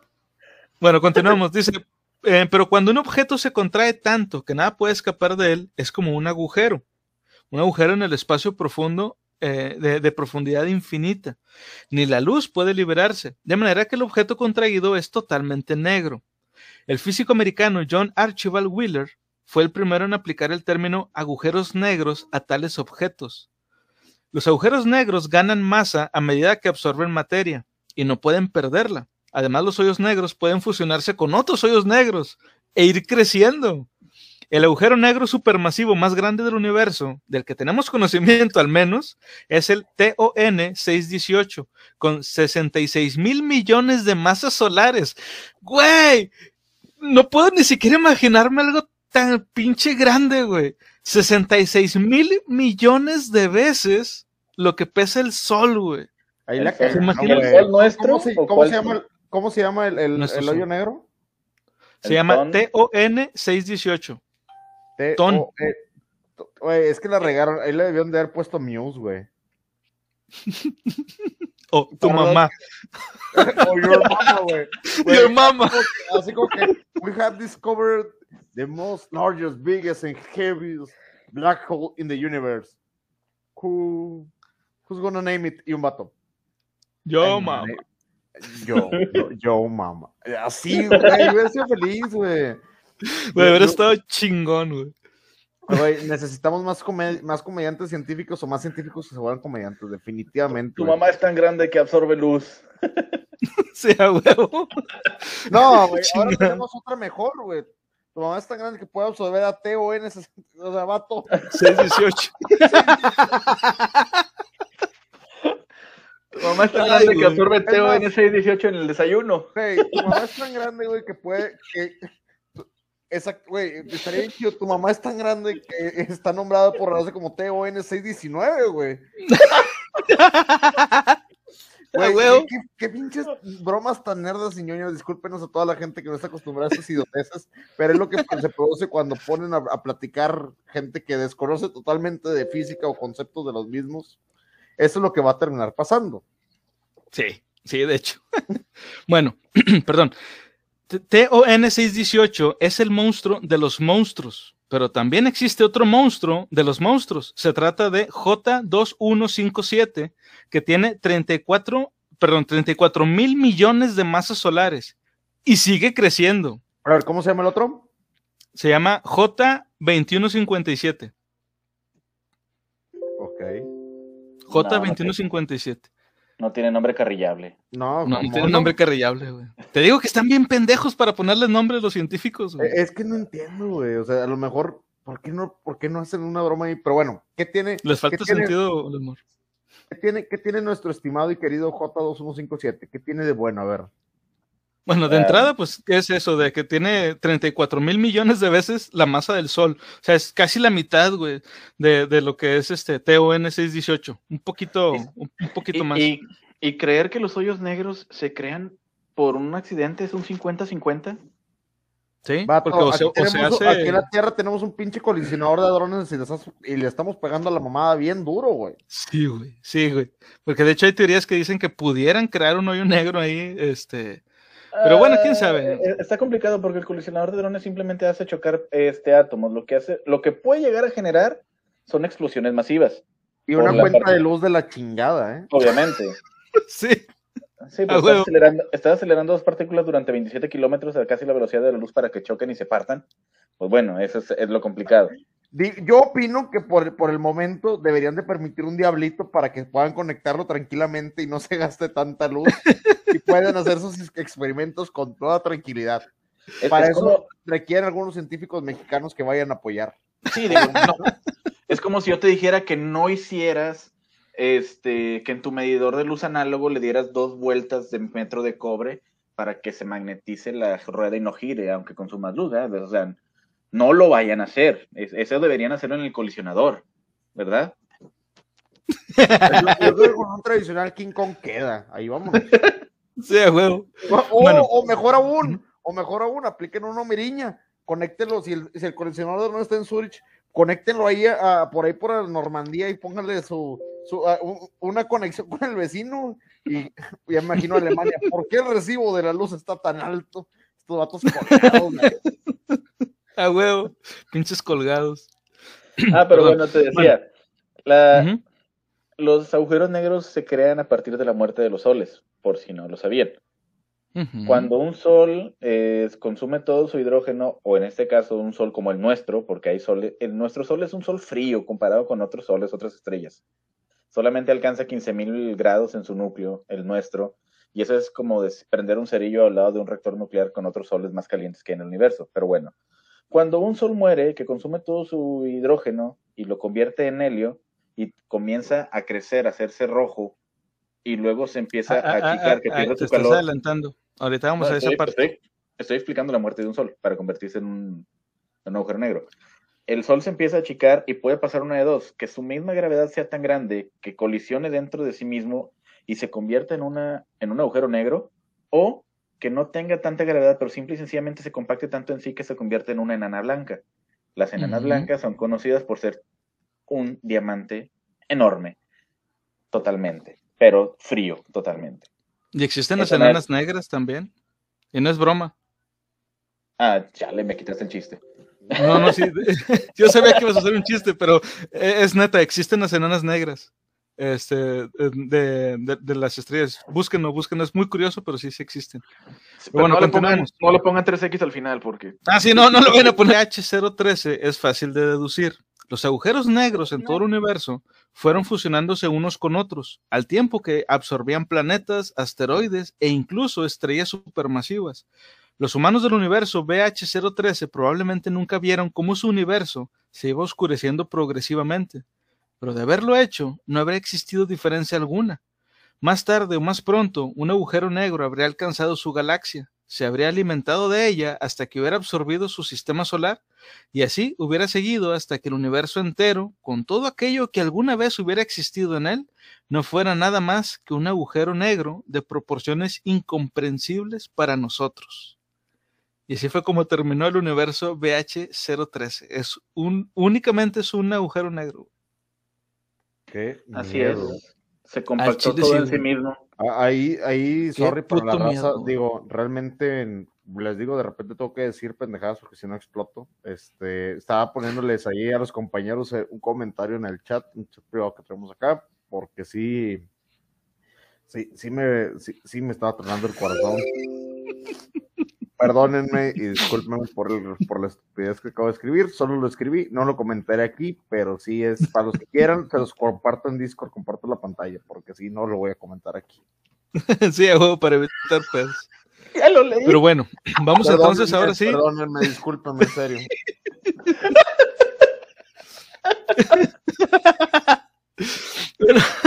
Vamos con, la, con, con el último universo. El último universo que vamos a ver el, en, esta, en esta noche. Disculpen. Métanse a Discord para que vean lo que, la pendejada que escribí, discúlpenme. En serio. Para que, lo, para que lo puedan ver. Bueno, ahora vamos a ver el universo GR014. La muerte por gigante roja. Nada aquí. Ah, Va. ya, perdón. me Sería demasiado egoísta. Sería demasiado egoísta pensar que la suerte de los seres humanos de cada universo será la misma suerte que corra el propio universo. En otras palabras, lo que ocurre en un lugar del universo no necesariamente ocurrió en otro. Un agujero negro puede formarse aquí y no allí, de manera que la vida puede ser imposible aquí, pero no allá. No hay duda de que a la larga todo se fundirá en un agujero negro, pero los agujeros negros que se forman ahora aquí pueden hacer imposible la vida en su, vecin- eh, en su vecindad, eh, perdón, aquí y ahora, aunque la vida puede continuar en otras partes, sin preocupación ni cuidado, durante mil millones de años. Un claro ejemplo de esto es lo ocurrido en el universo GR014. A simple vista no parece muy distinto de nuestro propio universo, pero si volteamos a ver a donde debería estar nuestro sistema solar, vemos algo muy diferente. No queda rastro de Mercurio o de Venus, y la Tierra, el planeta que fuera la cuna de la humanidad, quedó vaporizado. Pero lo que llama poderosamente nuestra atención es el gigantesco cuerpo rojo que ocupa el centro de este sistema solar. Alguna vez fue mucho más pequeño, y ese gigante es el Sol. Lo que le ocurrió al Sol fue lo que le ocurrirá a muchas otras estrellas. Una estrella está en equilibrio, su propio campo gravitacional produce una tendencia a la contracción, mientras que el calor de las reacciones nucleares en su centro produce una tendencia a la expansión. Una equilibra a la otra, y mientras continúan las reacciones nucleares se mantiene el equilibrio, y la estrella permanece visiblemente sin cambios, al menos por fuera. Cuanto mayor es la masa de una estrella, tanto más intenso es su campo gravitacional, y mayor su tendencia a contraerse. Para que esa estrella permanezca en volumen equilibrado, ha de experimentar reacciones nucleares en mayor proporción para poder desarrollar una temperatura más elevada, necesaria para equilibrar la mayor gravedad. O sea, por dentro está empujando para afuera y de afuera está empujando para adentro. Por eso es que pareciera que no hay cambios. En realidad es, es un, es este, o sea, es el choque de dos fuerzas bien cabronas. Pero no se Eh, nota porque pues todo eso está por dentro. Eh. Es como cuando tragaste un chingo y luego tienes que correr y ya va el topo así. Está, está empujando para adentro y está empujando para afuera. Prácticamente, pero con gravedad. Ándale. Con Sí. gravedad sería Sí, que ese topo, que ese topo fue, fue o tenga salsa habanero de por medio. Ahí también la fuerza que, que está Incluye magma. Incluye mucho magma, es correcto. ¿Qué pedo? Sí, a huevo. El Bueno. pedo es la erupción.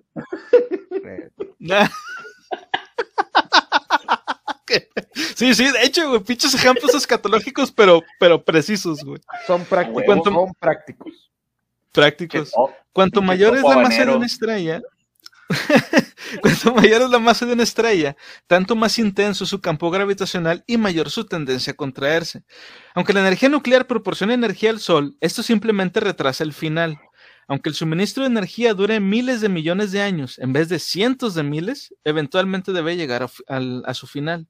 El equilibrio se romperá y la estrella, como todo, comienza a agrandarse a un paso acelerado.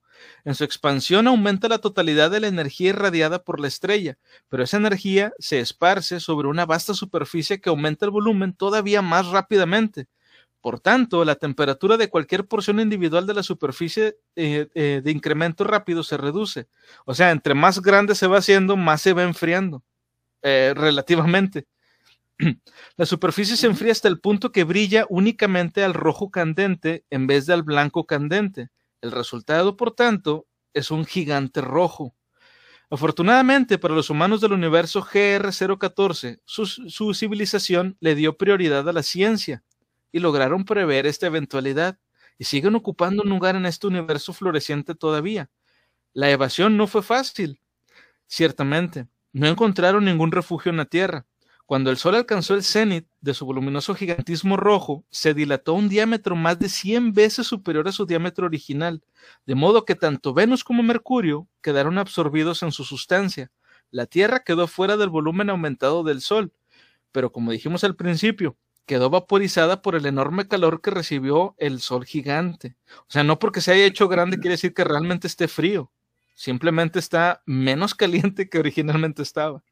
Sí, ya No no, está a obstante- 5000 grados, ahora está como a 3000. Vaya. Sí, por ejemplo. Ahora, no obstante, aunque fue así, no todo se perdió. A medida que aumentó su competencia tecnológica, la humanidad elaboró un plan para poder escapar a su ardiente final. Aunque el sistema solar interior quedó devastado por la expansión del Sol, los planetas gigantes del sistema solar exterior sufrieron menos. Incluso desde el punto de vista de las normas humanas, experimentaron cambios para mejor.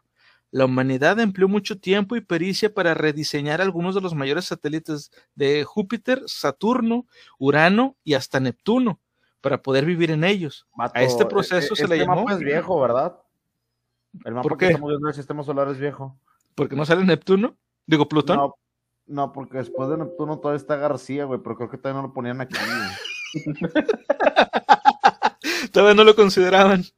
Sí, acuérdate que Urano también ya le cambiaron el nombre, ahora es Urrecto. Correcto. Uranus. Eso es correcto. Eso es correcto. Bueno, a este proceso, a este proceso de, de- de a- acomodar estos satélites a que los humanos puedan vivir en él, se le llamó terraformación. Afortunadamente, hubo mucho tiempo para reinstalarse. Cuando la expansión del Sol comenzó y la Tierra empezó a sufrir la calcinación final para convertirse en irrevocable desierto, la humanidad ya estaba instalada en una docena de los mundos exteriores del sistema solar. Desde los satélites de Júpiter, como Ganímedes y Calixto, hasta el propio Plutón, allí los seres humanos del universo GR014 reciben el calor del enorme sol rojo en el espacio. Sí, Es que básicamente lo que hicieron los humanos de ese universo fue lo mismo que los Simpson cuando ya no tuvo solución con la basura. Es, es lo mismo que Wally. Esta es la trama de Wally. Para que la gente lo entienda, esta es la misma trama de Wally. Sí, nada más que en Wally sí regresan a la Tierra, aquí no. Pues es que ya teóricamente no regresarían a la Tierra. Los nuevos habitantes ya estarán habitando otros mundos. En este caso, la zona habitable pasó a ser Júpiter y Saturno. Y después, muy probablemente, sea Urano y Neptuno. Ya para cuando ese tiempo llegue, los seres humanos deberían de ser posibles, de, capaces de salir del sistema solar. Es que Ya aquí deberían, ¿eh? Sí, no, no te digo que no sean capaces de salir. El problema es el, con, el tamaño del planeta. Tiene que tener un tamaño similar al de la Tierra, porque si tiene un tamaño más grande, recuerda que el- entre más grande la masa del planeta, más grande la gravedad. Y no somos Saiyajin para aguantar 10 veces el tamaño de la Tierra. No, definitivamente no, pero se pueden llegar a evitar. Acuérdate, si van a viajar, yo creo que deben de tener algún tipo de gravedad modificada. ¿Te acuerdas de la película de Avatar, donde la gravedad misma del planeta era mucho más ligera y podía, y podía llegar a facilitar ciertas cosas? Yo creo que para el desarrollo tecnológico que ya deberíamos de haber tenido en ese momento en que estemos migrando de planeta en planeta, porque ya pasaron miles de millones de años, yo creo que ya deberíamos tener una manera de poder hacer ese tipo de, Ah, ¿sabes con cuál? Este, esta película de Schwarzenegger, la de Detective de Marte. Ah, no, el último gran héroe. No, no es El cierto. último- Es... Que luego le hicieron el remake. Ajá, Eh, eran colonias, pero eran como que biodomos dentro de la zona. Sí, Ah, porque pero a pesar eran de biodomos porque no había oxígeno, pero sí, algo así. El detalle es la gravedad. O sea, pues hasta ahorita tenemos tecnología y se ha visto tecnología para generar gravedad en zonas donde no hay, pero para reducir gravedad donde hay de más. Todavía no llegamos a ese punto, digo, estamos hablando de, de futuros muy hipotéticos, Y muy lejanos. muy lejanos, entonces no me sorprendería que el ser humano llegara a tener la capacidad para poder eh, desarrollar un tipo de gravedad artificial, como lo mismo estábamos hablando de, de las zonas antigravedad, eh, podemos llegar a reducir la presión de la misma y poder instalarlos. Estaba comentando con, qué bueno que volviste, comentaba con Aldo sobre la instalación en otros planetas, a pesar de que la gravedad sea más pesada. Yo lo veía mucho como tú sí recordabas el nombre de esta película de Schwarzenegger, donde la, las, donde los habitantes vivían en domos dentro de otros planetas. Sí, la- es la bueno, están en. Marte en esa película. Se llama este El Vengador del Futuro. Bueno, Total Recall. Esa, esa. un el detective original. Total Recall. Un detective en el kinder. Bueno, la aquí de esta película, Sí, es otro mundo, un kinder, créeme. mi mamá dice que soy Sí, una máquina sexual. Los niños tienen No, pene y ¿cómo las era niñas esa? tienen La- vagina. Mi- ah, Mi, mamá dice que mi papá es una máquina sexual. Es correcto.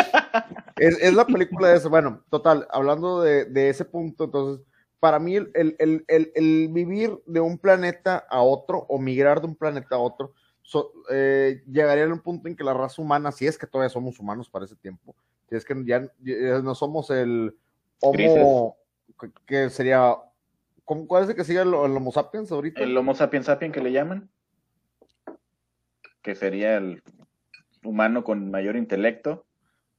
algo así, yo creo que ya estaríamos muy, muy mutados para entonces. Sería fácil de, de establecerse y de poder adaptar su entorno para poder vivir en los planetas subsecuentes del sistema solar. Considero yo que Sí. vamos a estar escapando como idiotas hasta que se nos acabe el universo. Y nos vamos a convertir en hecho. la plaga que sale en Día de la Independencia, langostas espaciales. Sí, pues puede ser, puede ser. Depende de cómo, cómo nos veamos a nosotros mismos o cómo nos vean otras inteligencias.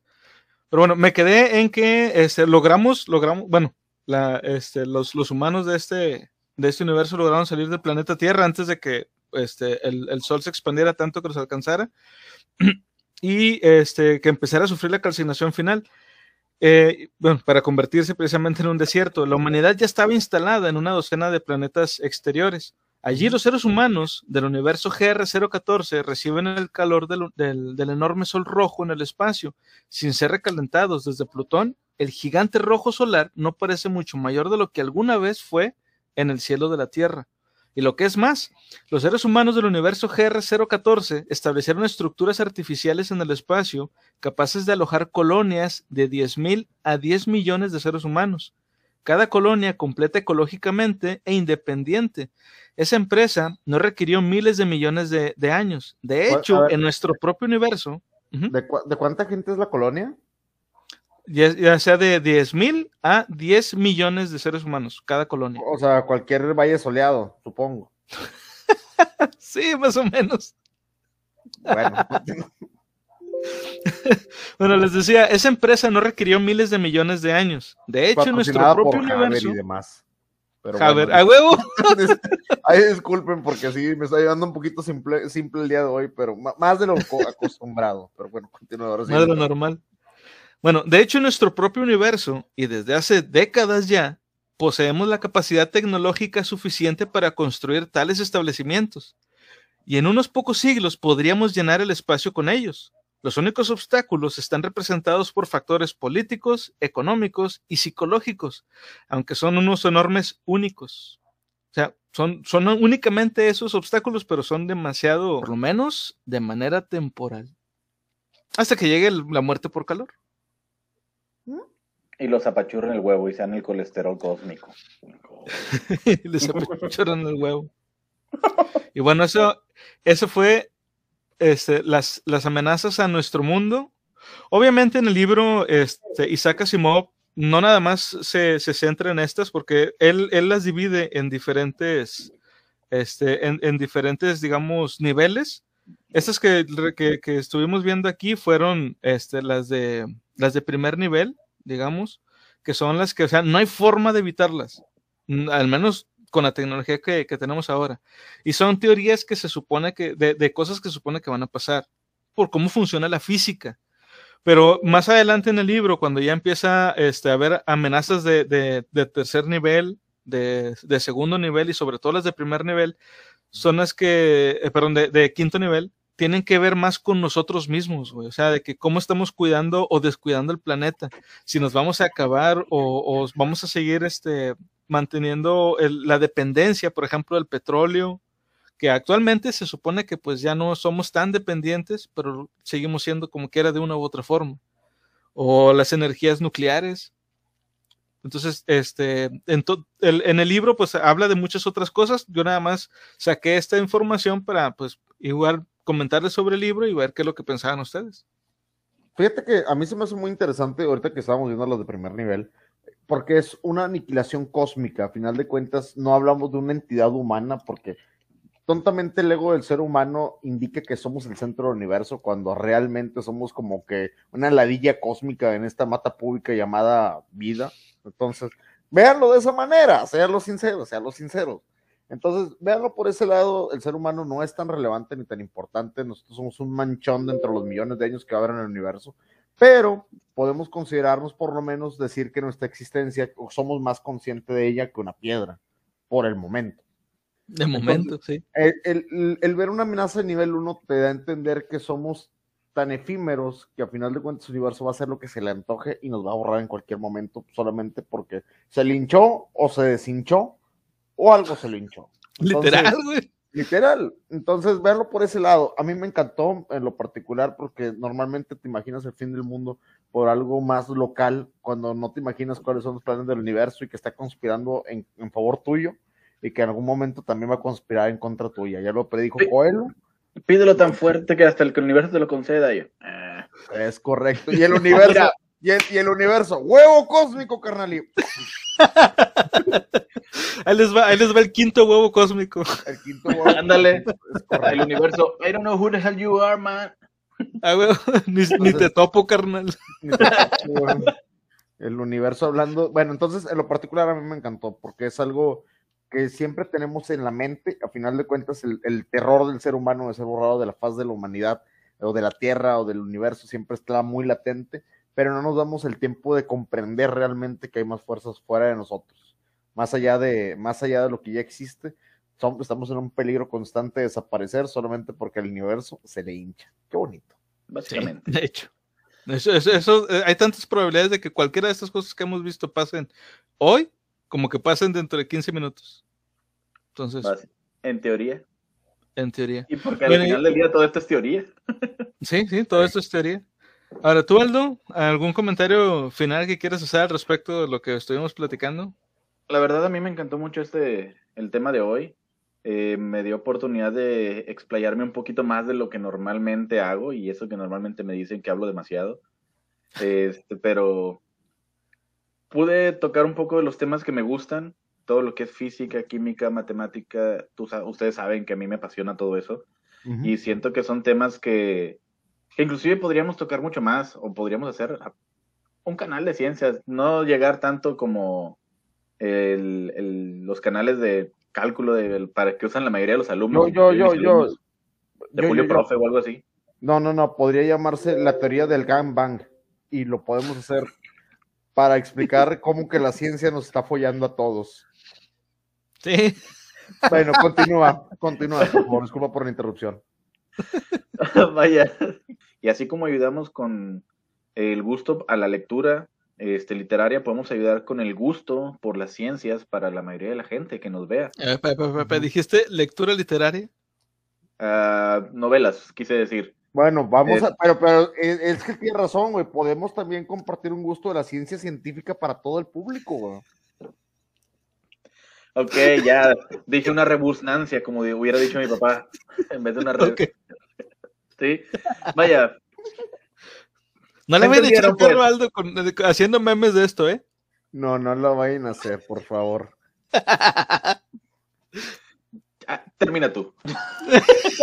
No, no, no, ya, continúa, disculpa. Vaya. Disculpa, disculpa, continúa. Este, vaya, a mi punto de vista fue un tema muy interesante, la verdad, y me gustó mucho y siento que con esto tenemos para rato, para varios este, temas más, eh, o si no en su defecto, pues cualquier duda que tenga la gente que quiera preguntar con toda confianza, pues sabe que siempre tenemos las puertas abiertas y la mayor disposición para responder cualquier duda, pregunta que lleguen a tener. Y si no, buscamos y, y resolvemos la duda. Sí, pues ya saben, está, está el grupo, el grupo de, perdón, el server de Discord, donde nos pueden hacer también cualquier sugerencia. Como les decimos, por ejemplo, en la hemeroteca, de que nos manden las, las noticias que quieran que leamos, pues igual también así, si tienen algún libro en particular que quieran que revisemos, pues ahí nos lo pueden, nos lo pueden decir. Este, y por cierto, respecto a eso de, de- de los libros de, de ciencia, bueno, este libro en particular que estábamos, del que estamos hablando, este, como les digo, ahorita yo nada más agarré, digamos, que eran las, este, las amenazas, digamos, de primer orden, que son las que de, de- de plano no tenemos forma de evitarlo. O sea, a lo mejor cuando llegáramos a alcanzar un nivel de, de, este, de civilización, de- hay, hay una, hay una escala que, que mide como que los diferentes tipos de, de civilización y hay una que, la que es la que ya saca provecho ya no de una estrella, güey, sino de toda una galaxia. Entonces, quizá si llegáramos los seres humanos a ese nivel, pudiéramos hacer algo para revertir la entropía, que igual, pues quién sabe, digo, no, no, no hay nada que diga que se pueda, pero pues no sabemos tampoco qué vaya a pasar en, en- el futuro. Este, pero ya más adelante Isaac Asimov empieza a hablar de otro tipo de, de- de amenazas que son un poco más, eh, más cercanas. Y de hecho, es es lo, lo- es lo chingón que entre más eh, en- el- la, la amenaza va siendo de, de tercer orden, de cuarto orden, de quinto orden, es más probable que pase. Por ejemplo, el que eh, haya, por ejemplo, mm, por enfermedades, que sea porque nosotros nos, nos acabamos este, el planeta, literalmente, o porque no, no dejamos de depender de combustibles fósiles. Y estamos hablando de que este libro fue escrito en 1980 e Isaac Asimov ya estaba vaticinando, por ejemplo, cosas como el Internet. Ahí lo pueden ver. De hecho, en Twitter subió un hilo de, de un texto que viene aquí en este libro, donde habla sobre el Internet y cómo funciona. Se los juro, habla de YouTube. Obviamente no le llama YouTube, pero está hablando de algo muy parecido a YouTube o a Twitch. Eso me hizo bien, bien cabrón, porque el, Isaac Asimov tenía una forma de ver el futuro muy optimista. Digo, la historia que les conté al final lo demuestra, este, pero probablemente no lleguemos a eso. Ojalá que sí. Este, pero probablemente no lleguemos a eso de salir del planeta este, y construir estaciones espaciales para poder sobrevivir. Me encantaría poder ver algo, algo así. Digo, ya tenemos ahorita la Estación Espacial Internacional, ya que tanto faltaría para poder continuar, pero pues todo depende de los políticos. Incluso habla de política Isaac Asimov y habla de, por ejemplo, de las bombas nucleares, que qué pasaría si, por ejemplo, la bomba nuclear ya lo hubiera tenido Hitler. Y si él hubiera, si hubiera visto dentro de, o sea, de la situación que se, que se llevó a cabo en la Segunda Guerra Mundial, donde ya estaba eh, prácticamente perdida la, la guerra, ¿qué hubiera hecho si lo hubiera tenido bombas nucleares? Los hubiera eh, detonado todas, de que, bueno, me voy yo, pero me los llevo a todos, por ejemplo. Y habla de, de, de, ese tipo de mentalidad que tienen los políticos.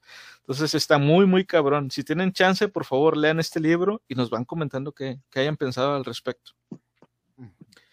Y bueno, pues ya con esto nos despedimos. Este, y como le decimos siempre en todos los episodios, siempre, siempre, sigan leyendo. Bye. Bye, nos vemos.